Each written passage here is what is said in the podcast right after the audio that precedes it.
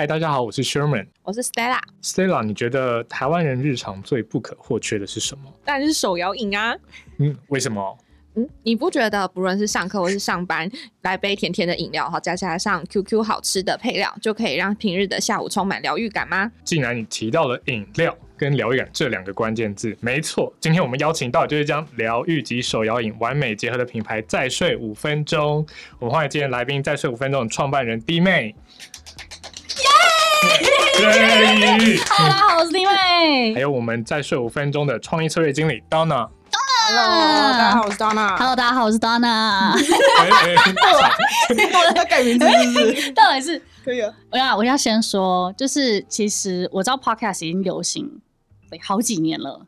但是呢，我一直都不是一个喜欢听 Podcast 的人，哦，因为我觉得 Podcast 是一直在听声音，我比较喜欢就是看边看边听。然后呢，我也从来没有上过任何一次 Podcast 的录制。今天，我们今天。我们今天小小的摄影的录录音室。直接发光欸，就献给真你们的真的真的献感谢给你们了。感谢光临，然后现在现现在都有沉重的感觉，一 开始先下没有，但是，就是要请你们 carry 一下啦。没，问题没问题没问题。好，那我们就进入正题。就是弟妹在二零一七年的时候，频道上面就已经拍摄很多真奶相关的影片，然后呢，观看次数也都有破百万。嗯，那是什么样的契机会让你想要创立属于自己的手摇饮品牌？再睡五分钟，然后当时的筹备多久的时间？嗯，哇！现在回想起那时候拍真男影片能够破百万观看，你知道现在要破百万观看是一件多难的事情吗？嗯，以前就是 YouTube 真的就是可能只有我们那些老屁股的时候，嗯就是流量大家都分的很多。对，但是现现在就是越来越多新的创作者进来，然后其实你真的要努力想好的企划，很厉害的企划才能够达到那个点阅率。所以就是从二零一七年到现在已经二零二三了，哇，很怀念当时，也很感谢我的观众啊。就那时候因为只是自身喜欢喝真奶，然后那个时候呢还是年轻的我的时候，就是再怎么样喝都不会胖，一天一杯全糖去冰真奶，然后喝不腻也喝不胖。然后大家就觉得说，哦，天啊，怎么会有这个一个疯女人，就是喝全糖喝那么甜，然后还可以维持身材？所以那时候就有点小小带起了一个这个真奶的标签在我的身上，在我的频道上嗯，真奶相关的影片大家都特别感兴趣，就觉得说哇，就是弟妹又在喝全糖真奶了，就是这太奇怪了吧？怎么可能有人喝得了？对，所以那个时候，嗯，就很明显的知道说，哎、他们真的很喜欢这个主题耶。那我自己也很喜欢喝，那超刚好的耶，就是把两个就是很适合的东西放在一起。那时候我的频道已经算是做了可能一年多吧，嗯就是蛮稳定的，就是嗯观众量也都累积起来了，然后观看量也都很不错，甚至那时候还有超越就是阿丁英文的观众。对，我觉得哇，我觉得那个真的是荣光的时刻。那时候我就想说，哇，频道好稳哦，那好像可以把一些时间挪出来做一些不一样的事情，对，然后做一些呃新的挑战，开始思考副业。嗯，可以做些什么事情？嗯。以前好像没有那么多创作者做这样的事情，然后我也算是比较前面的那一批。嗯关于要做什么，没有什么太多纠结，嗯，就还蛮笃定的，就是哎、诶我觉得真奶跟饮料很适合我，我也很喜欢喝，嗯。嗯。然后观众也很喜欢看相关的影片，也没有人做过，就是开饮料店、开手摇店，嗯。嗯，那主要也是因为市场的需求但。是因为台湾本来就是一个饮料王国，对对，所以那个时候虽然就是有点你知道初生之犊不怕那种老老虎的感觉，嗯就是饮料市场已经很饱和了，就是超级多大品牌，但是没有一个创作者的身份去做这样子的事情，我就想要试试看说会带来什么样不同的效益，就是我们这个时代我们的影响力嗯。是否能够发挥在不同的领域当中，然后也让其他呃领域的人看到，哎、就是我们可以带哪一些新的东西。确实真的，因为就像迪妹刚刚提到，在台湾手摇饮料市场很饱和，对竞争很激烈，就是，甚至是有时候可能在闹区的地方是走每走三步就一家饮料店这样子，嗯，然后那我这边还蛮想问，就是在睡五分钟，其实它很有趣的地方，它不只是一个手摇品牌，就是它有一个很与众不同的理念，是让每一天多一点疗愈。是，嗯，那我还蛮好奇是这个疗愈感，嗯它放到饮料还有消费者的体验当中的，我还蛮好奇是怎么去做这件事的？嗯嗯因为其实我觉得市场竞争很激烈，嗯然后饮料店很多，所以你要怎么样从这些这么多品牌当中脱颖而出？嗯你需要有一个很特别的点。然后那个时候我们就是在想说，哎，我们要怎么样做出这个差异化？嗯对，然后我们就找出了市场，我们觉得市场目前需要什么东西。嗯对，因为大家饮料店很多，大家随时都可以喝得到，嗯所以大家不缺饮料，大家不缺喝这个欲望，嗯，对，大家大家都可以被满足。是，但是我们想要做的是，大家除了可以喝到饮料之外，是否我我们可以透过我们的品牌传递多一点其他的东西给他们？嗯对，这是我们当初看到，我们觉得可以解决市场上的一个问题点。嗯，当初南洋店看到一张床在墙壁上，对。哦，大家一来到那个店的当下，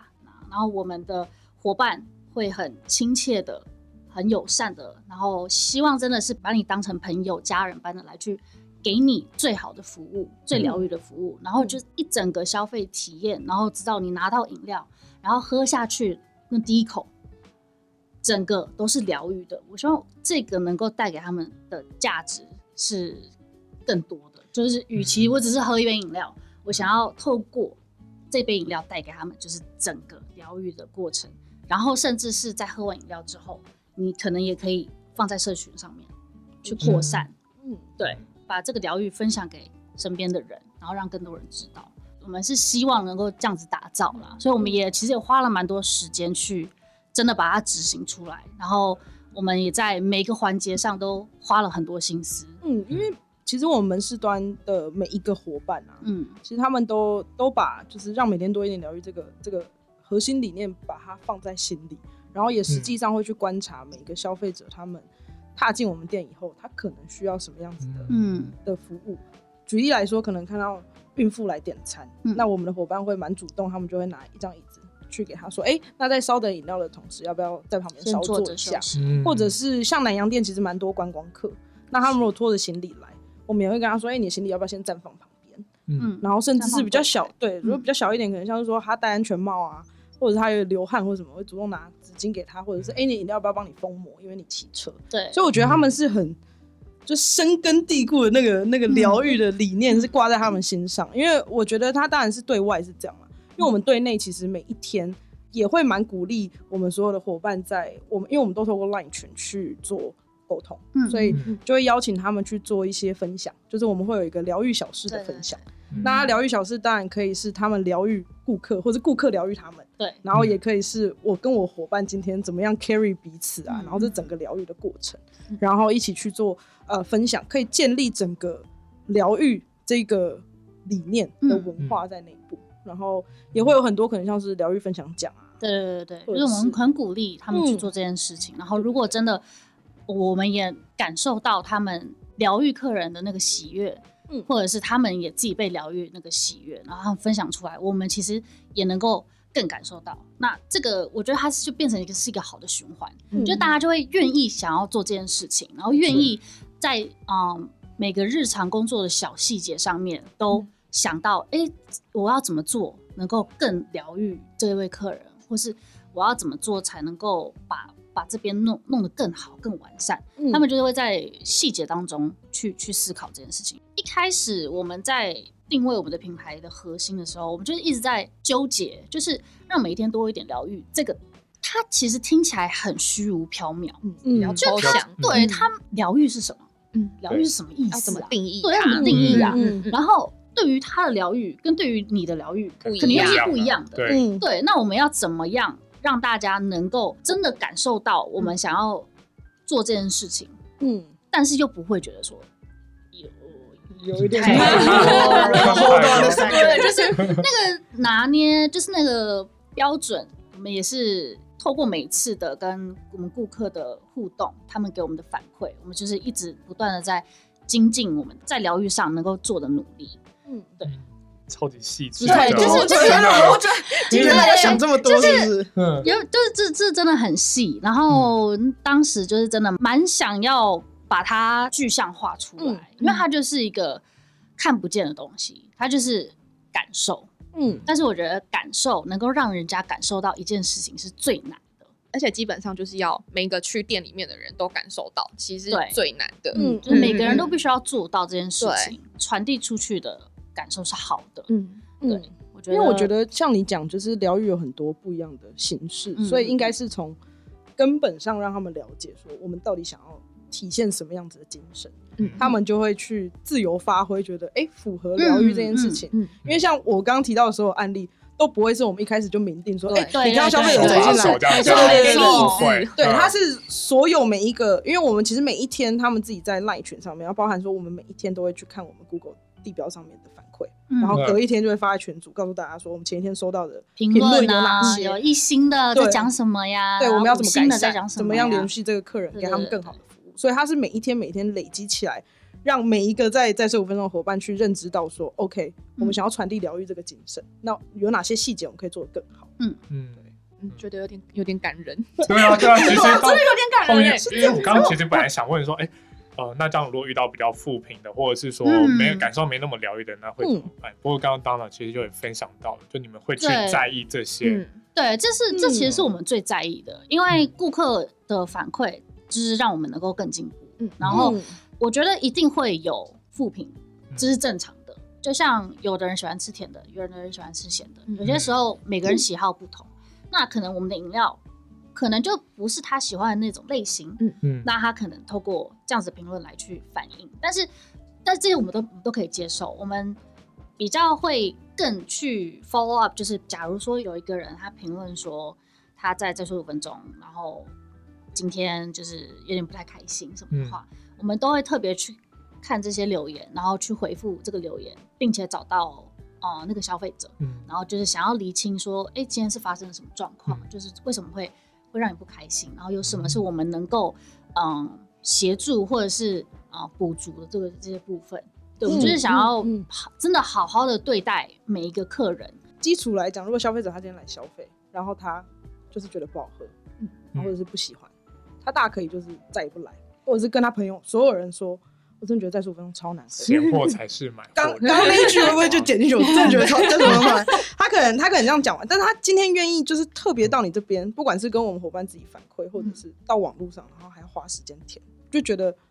那我们也得就是我我我觉得我们要珍惜这件事情，重视他的回馈。对对对，因为我们看的是顾客他们的终身价值，嗯后续会不会再回回到再十五分钟？或许他只是他很喜欢我们的饮料，他只是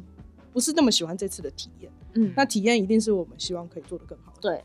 我觉得很感人是，对啊，是因为你看哦，就是其实你去饮料店买饮料，然后到你用完那杯，就喝完那杯饮料，其实时间超级短的。对就是通常大家会希望提供很好服务，可能是在餐厅啊，嗯对对对，嗯就是你可能吃饭可能是吃一两个小时左右，嗯但是你看有一间饮料店愿意为了你可能从买饮料等饮料，可能不到五分钟的时间，他也那么嗯在意你的体验，嗯就是我觉得这是一件超级难得的事情。对，嗯，刚刚其实听的时候都有点小小崇拜的感觉，因为我就觉得，这对消费者来说，从看到，然后到踏进店，然后到购买，甚至喝完，这过程当中感受这个疗愈，然后包含呃门市的工作人员在当中，也可以让去经验到疗愈这件事情。嗯嗯嗯我整个就觉得很惊艳，然后也觉得很很崇拜的感觉。这样，那我就会很想问的是，两位在品牌这个筹备过程当中，就是想出这些事情，我都觉得很很很厉害、很有趣。但是，但是就会想知道有没有遇过什么是最困难，或者是最有趣的经验可以分享。哇，他的困难可能跟我的困难是不哦，一样要的。说听友会特别分享一下，很多嗯哎、我觉得真的都有很多。但是，嗯、我我想要先延续，就是刚刚你讲的，我觉得大家很努力在疗愈上做到我们希望能够做到的这件事情。某一部分也是因为其实我是 YouTube 起家的，嗯。就是呃，我每一天都会受到很多人的检视。嗯。我的影片嗯。会被很多人看到，我的社群平台不是我自己的，是是。是公开的，对，嗯任何人都看得到，任何人在想要在上面讲什么、说什么，他们都可以这样子做。其实某某一部分，我自己觉得对战术分钟的伙伴会有一点，嗯，就是对你们觉得不好意思，因为因为今天是弟妹的战术五分钟，所以你们才会这么辛苦。就有可能有时候对被放大检视。对我，嗯我我嗯觉得，我觉得任何的品牌被放大检视都不会比有一个真正的你认识的人的脸在这个品牌前面还要容易，就是备受攻击。嗯，就是我我最一开始最常思思考的点，就是大家会一直骂，或是大家会一直讲很多东西，嗯。嗯。都是因为我的错。如果我今天再出五分钟没有弟妹的话，大家就不会这样子。它。就是一个它就是一个普通普通的饮料品牌，嗯它没有没有，嗯就是他就是饮料店啊，你要骂什么？嗯难喝是。说，我觉得大家的标准会放的很高啦。对对就是因为我是 YouTube 起家的，然后我又拍那么多影片，然后后来我又突然开了自己的副业，然后是跟饮料相关，然后大家很明显知道我不是做饮料的人做饮料，嗯，对我不是那个领域的人，那我凭什么这么做这件事情？我做这件事情会成功吗？这好像应该很快就会倒吧。嗯就一开始嗯这样子的质疑声音很多。的对的声音很多，那我们本来就已经准准备好要有一个这样子的心态，就是大家会用很严格的标准来去检视我们的一举一动，然后我们就是一定会被放大检视。但是这就是为什么我希望我们的品牌能够做到最疗愈，就是能够做到最好，然后让那些人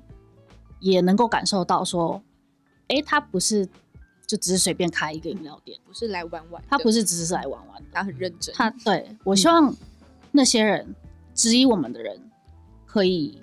感受到这样，然后甚至可能也变成，哎、这是文总蛮好喝的，嗯其实不错、哎，嗯，可以让他们变成，诶，觉得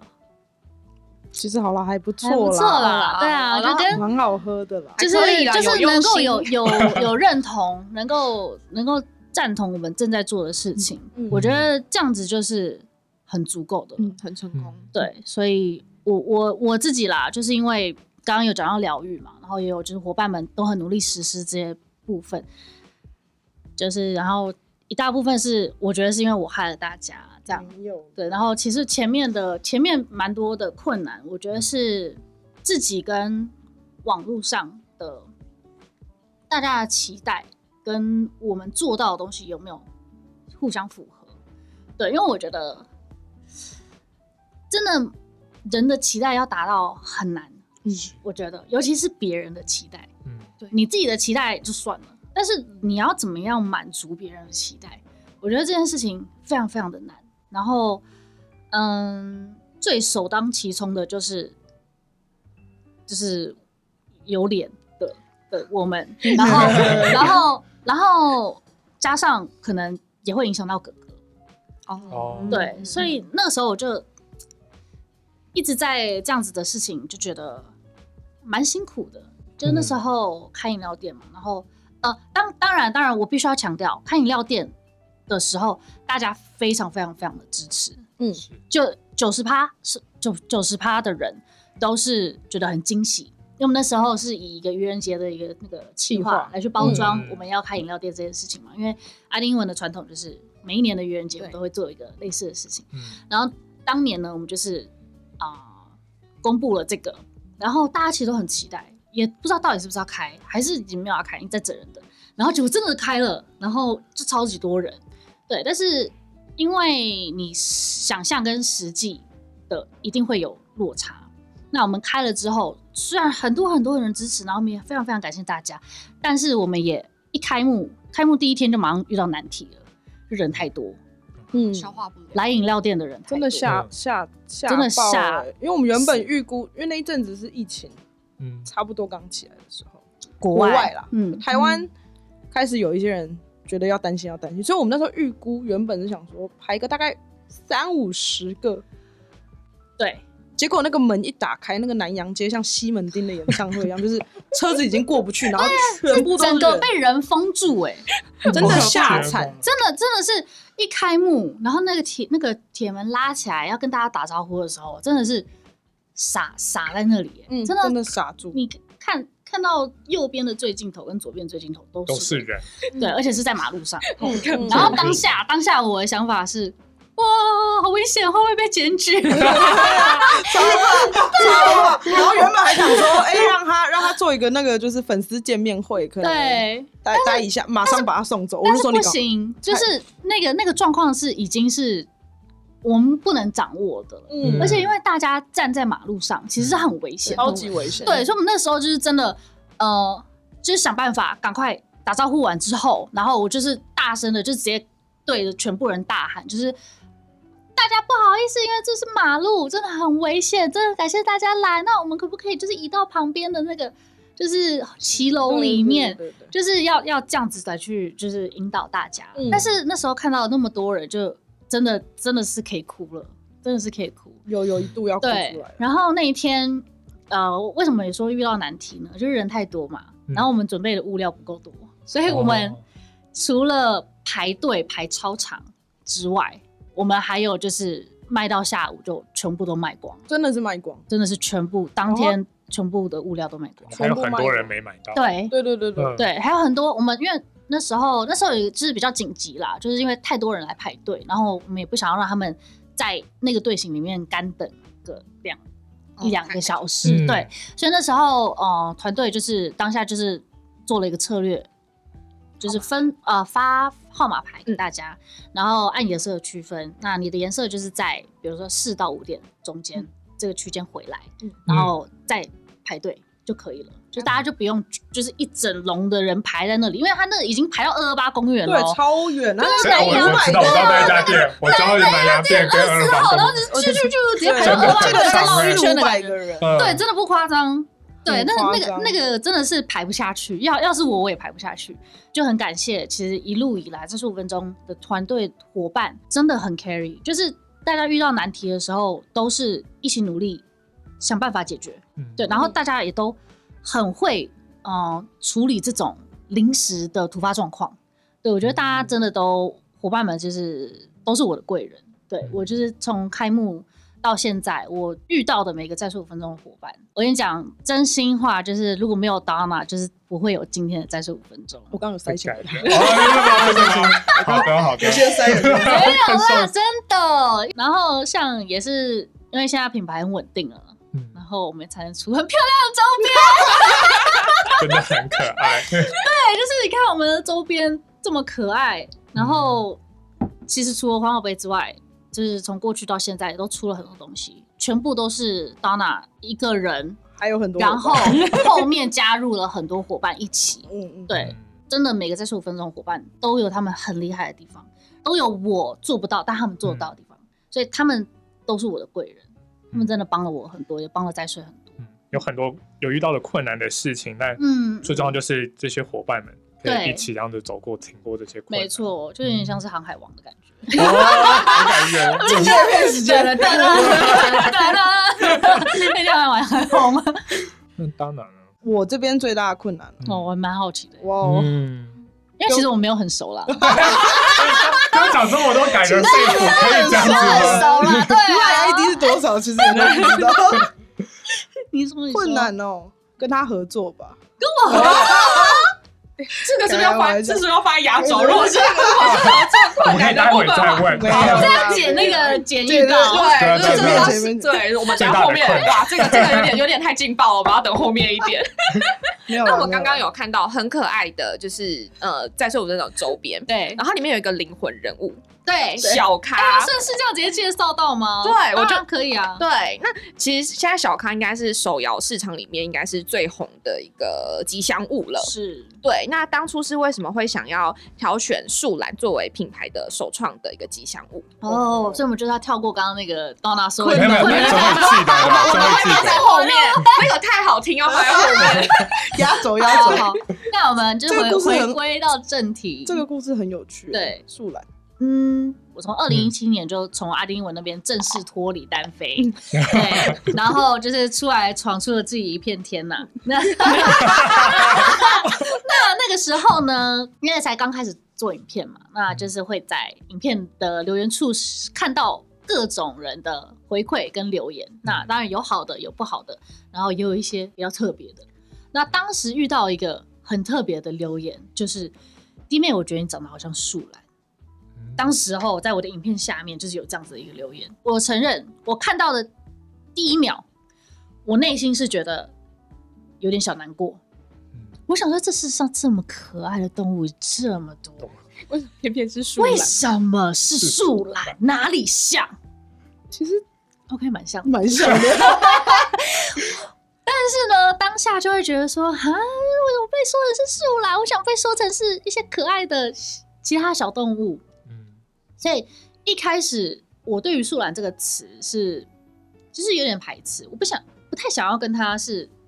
被画上等号。嗯，嗯，对我不是不太想要被画上等号，但是后面呢，就格也开始就是在开我玩笑，就说：“嗯哎、我觉得这个这个女的真的长得像树懒哎。”然后我就觉得说：“哥，你不要也就是跟他们一起。”瞎起瞎起对，哇像以真的后我就觉得素兰就已经呃嗯那个 emoji 有点，但是哥哥就是觉得很可爱，嗯哥哥觉得就是黑眼圈呐、然后就懒懒的，然后想睡觉啊，就就是一只树懒啊。嗯然后我觉得我就是有点被哥哥的打闹这样子的一个感觉，让我对树懒有了不同的看法。嗯然后我觉得我就觉得说啊，也是，其实树懒就就也蛮可爱的啦，对啊，就也 OK 啦。就是的确我也跟他蛮像的、啊，就是喜喜欢睡觉啊，然后动作动作很，慢呢、然后可能很乱呢、然后喜欢不是可能哦。然后然后黑眼圈很深呢、对，然后后来就慢慢的就完全就是接受了树懒，大家大家叫我树懒，就是大家觉得我跟树懒很像，我就觉得对对，我就是树懒，就是树懒本人，谢谢大家，我是树懒界最美的，对我会这样讲，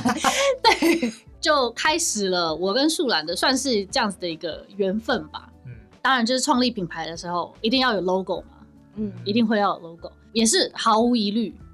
就是树懒对，因为树懒就是我，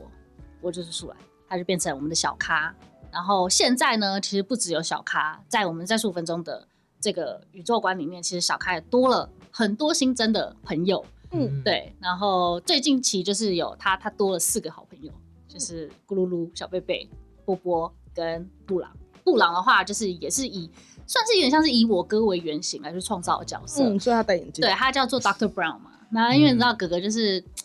呃，读文学气息 比较重一点，对，然后戴着眼镜，他的招牌眼镜，然后他又最喜欢我们店内的黑糖珍珠好浓鲜奶。嗯，嗯那因为布朗就是 Brown Sugar，他就是、呃，他就是代表黑糖对，对对它的原型是黑糖，所以那个时候我们在创造这个角色的时候，就小咖是原型是我，然后布朗的原型是哥哥。嗯，那接下来就是这个更深的困难。王体王那第二 个最大的困难是，还好吧？最大的困难哦。没有啦，我刚刚其实要讲最大的困难就是那个外送，我们疫 疫情的你确 没有，但是我觉得是弟妹这个人呢，嗯我必须坦白说，就是我当初要接再睡五分钟之前，我去请教了很多跟他合作过的玩，包含像是说 Cindy 啊，或者是就是以前有接触过，Adam 吗？对啊，就是会稍微问一下说，哎、那个阿弟弟妹人好吗？就是你觉得我要转过去吗？因为我要变对他来说是一个很大的决策。是因为他其实是转，其实虽然都在 Press Play 是关系企业，但他其实是转了一个产业，就变成餐饮业。嗯，嗯，所以其实我那时候打听后的结果啊，哦，哦，好紧张，好紧张。每个人都是跟我讲说，你你也紧张，好紧张，等一下，等一下，等一是有需要紧张的事情吗？回答我们再决定要不要剪掉。我觉得紧张哎。没有啦，大家都跟我讲说啊，你跟跟他们两个都市，他们有一个所谓的都都市市传说，就是他们真的对身边的每一个人都很好。哦，那我就有点放，稍微放了一些心。然后因为前期确实有一段时间是有点，呃，都还有接，然后就接在税这边，嗯。然后就是有部分东西开始合作，对对对。嗯。但我觉得有一个印象超深刻的事情是，那时候还没转到在税，嗯。然后跟他其实也刚认识没多久，嗯。就是虽然大家看我们现在这样好像很好，很好吧？其实没有啦。没有，其实就我们真的是从在税开始的时候才认识，对对对，然后有一个事件，就是有一天我用在睡的，我记得是 menu 吧，然后就真的弄到半夜那种嗯。三四点，但我们其实明天八点要拍摄，嗯。然后我真的弄到三四点，然后传在群组，我说大家麻烦大家帮我看一下，嗯。就是大家明天起来的时候，然后我就去睡觉，嗯，然后明天八点的拍摄，我闹我闹钟根本没有设到，然后我醒来的时候九点大迟到。大迟到，然后我就看我手机，等一下等一下我 clarify 这边是 Donna 大迟到哦，不是弟妹大迟到。我就看我手就，想说没有半通未接，就是因为其实经济部人也会去，就是所有的伙伴都会去，就嗯没有一个人打给我。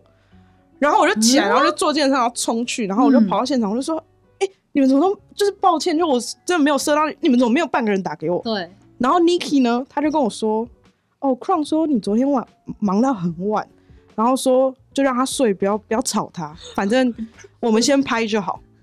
然后我我当下就想说：“哇，这个人是做做样子呢，还是真心这么好？”就真的有点吓到。然后后来我就真的拍摄结束以后，跟他道歉什么，他说：“啊，没关系，什么，要、不然我还是你要一起吃早餐，我叫早餐给你吃。”他就叫了早餐，他付钱哦。付钱哦，然后叫早餐，然后就开始聊。我记得应该是那一天，然后后来他就说：“啊，你有没有考虑来跟我一起工作？”我就说：“哈，去去阿丁英文吗？”然后就就就满头一起工作，什么意思？他说：“没有啊，就是你你你想想看啊，看有没有想要来再睡啊。”然后我就说：“啊，我考虑一下，再观察一下。”但那一天其实有真的觉得说，哎、是一个蛮可以一起合作的伙伴。嗯，你应该都忘了吧？我记得那个你迟到没来那个部分，但是我忘记我叫早餐给你，然后你有，但你有跟 Niki 说不要有吵我，有哦有有，我记得那个部分其实，是 Niki 才是那个，那个因为就是其实你没有在拍摄现场，是真的也没关系，所以我就觉得说就不要吵，嗯对啊，就是大家都已经时间都不够睡了，然后你后面再来，我们再对接都没有都没问题啊。然后你讲到说什么那天邀你来嗯，再睡、我也那件，事情，嗯。邀他来这件事情，我想超久，我一直想找他来，嗯。因为我从。真的觉得，嗯。嗯，再睡很需要像他这样子的一个角色。嗯。就说真的，就就觉得他蛮可爱的，然后就就跟他相处起来，就会觉得很很舒服，然后又觉得讲的那个可爱跟舒服都跟工作能力没有相关。不是啊，你你你要要到他被找来要能够跟一个人工作之前，你们至少要合得来吧？我觉得这是一个很重要的我觉得这很重要。就是如果我们对啦，因为我一开始要跟他合作的时候，确实会有一点紧张紧张，毕竟百万 YouTuber，然后又觉得说啊，漂亮女生感觉都有一点心机，整个刻板印就象会有一些，就真的有一些刻板印象。但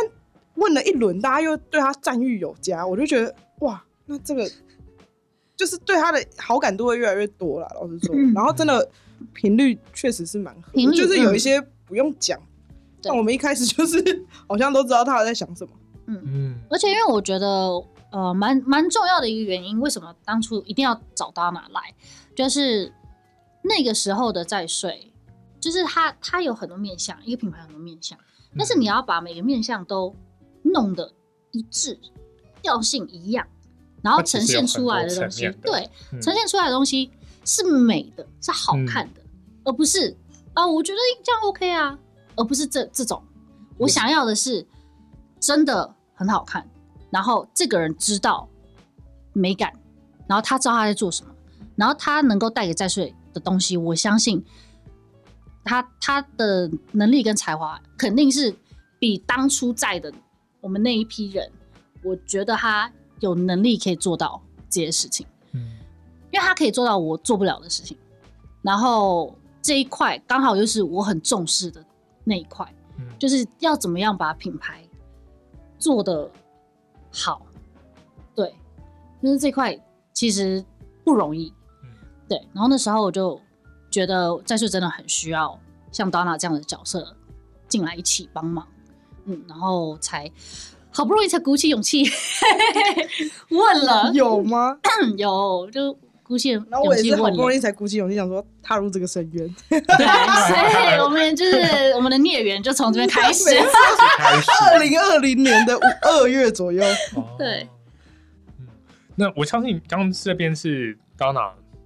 分享到，就是在在角色上面转换，然后还有真的跟弟妹开始合作。那也相信对弟妹来说也是蛮不容易的，因为原先是 YouTube 创作者，到现在是拥有十四间实体门市的创办人。嗯，嗯，那刚刚其实，在前面的时候讲的蛮多是，哎、好像是 YouTube 创作者跟这一个作为一个创作者成立这个品牌，有很多其实很像的地方，嗯就包含要直接去面对到被检视这个状况。但我觉得这两个角色应该也有很多，或者甚至很关键、很不一样的地方。嗯，那蛮好奇，对弟妹来说是有什么不同？我觉得要承担的责任真的是多很多，因为身为创作者，通常是你想要拍什么就拍什么，嗯，你自己的影片、你的自己的频道，你可以自己做主，嗯自己做决定。但是在一个品牌里面，在一个企业里面，就是你想要的，或是你喜欢的，并不是对品牌最好的。是，那这个时候你就要学着跟大家沟通讨论，然后当然还是要以品牌为出发点来去做所有的决策。所以我觉得这个是一个，也是学习中的一件事情，因为很多时候可能像他比较懂这方面的东西，那他可能就会提他的意见，然后你就会看到不同角度的这件事情，然后了解到为什么一定要这样做，为什么这个决策是这样子下。那虽然跟你原本你想做的决定不一样，但是你就是必须要学着说，呃，那样子才是对的，那样子才是对品牌好的。那自己要跟自己有一个妥协吧，我觉得，然后也是要负担起在十五分钟的所有伙伴嗯的这样子的一个责任感在身上，当然是比起你身为只是一个独立创作者，嗯对你只要养活自己就好。嗯但是现在是我们呃这十五分钟的伙伴里面就有一百四十几位了，对，嗯现在因为我们已经十四间了嘛，嗯十间店，对，所以我们也应该也是快要一快要一百五十人的一个品牌了。嗯，所以我觉得所有的程序、所有的工，都跟当做一个创作者是完全完全不一样的。嗯你对责任更大，然后还有就是公司内部的一些嗯决策啊，还有不同部门啊，然后要怎么样协作，要怎么样互相沟通，然后要怎么样就是互相辅相成，嗯对，然后往好的方向去前进。我觉得这个都是我们就是从开幕到现在以来，呃，随着我们的伙伴数就是一直增加，我们也是一直在调整，一直在学习。嗯对我觉得这个就是主要当做在十五分钟的负责人跟创作者，目前觉得差异最大的。就等于是呃事业家的那个思维的感觉，嗯就是对思考决策都要是全局，然后跟团队一起往前。没错，没那。我觉得站在一个旁观者的角色，嗯是就是因为我认识他的时候，就是刚开始做在水嘛，就是他筹备一年，对到现在就是他一开始的时候真的是我们在讨论的所有东西，他接下来下面一句就会说，嗯，我想一下，不然我问一下哥哥，很很比较多的时候会这样啦。因为我觉得，因为他本来可能不管是频道啊，或者是就是一个哥哥，本来就是一直都是他很很相信的人，我都忘记了。然后到现在真的是，我已经没有听过他说，不然我们现在问一下哥哥，就真的比较少了，就是基本上、基本上没有，除非真的是很重大的事情。所以我觉得我我我旁观者的角色也觉得他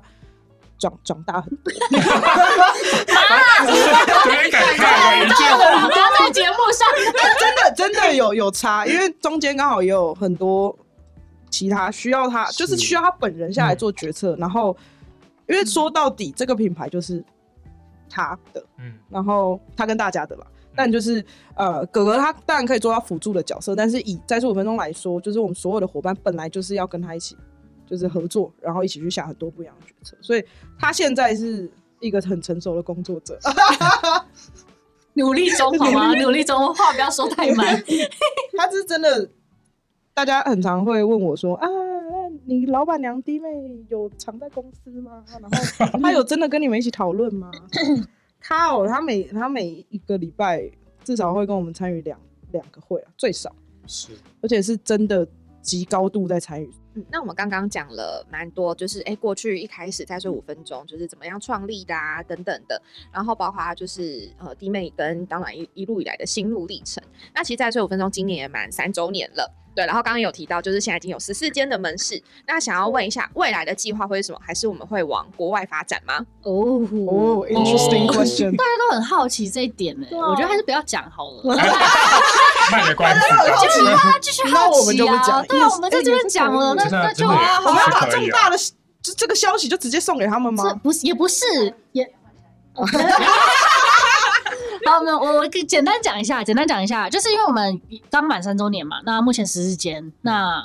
呃预期啦，预期是我们会当然会想要继续生根，嗯。对，但是因为现在其实有很多店型跟我们这一开始开的南洋店的店型是长得不一样的，因为受到可能区域的限制啊，我们现在有一些店会开在百货公司里面，嗯，那可能平数就没有办法像呃街面店一样这么大，那我们就会必须要导入一些可能新的店型，嗯，所需要的设备。然后，因为加上也人力短缺的关系，少少子化的影响，所以希望就是如果大家有想要来在十五分钟跟我们一起开心疗愈的工作的话，就是也欢迎洽询我们的那个 Napty 的那个信箱。嗯，对，我们就是附附附在这里，一零四上面有。好，因为一零四上面也有招聘。对，但是就是因为呃诸多原因啦，所以我们会希望能够好好的把现在这几间继续经营。然后如果有适合的点跟适合的时间的话，就是会再开。其他店对，怎么可以这么卡？我也不知道讲到哪里。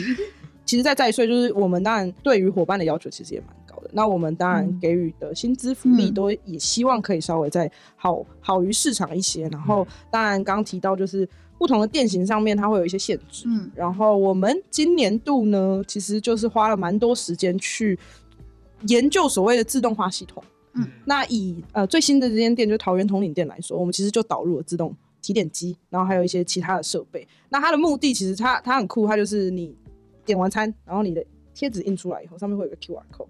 然后我们设定完整台机器，所以那一台机器只要我把那个 QR code 过去扫一下，它就可以帮我做出我的饮料。嗯嗯，对。那当然说前提，我们做了很多很多的测试，就确保它的风味其实都跟所有我们其他门市是一致的。那在这样的状况底下，我们就有效可以提高每一个呃每个频数下面我们可以做的效能。嗯嗯，对。然后呃，我们当然也是希望说提供给伙伴一个更舒适的工作环境。对，因为他们真的真的很辛苦，我觉得大家都很辛苦、很努力的在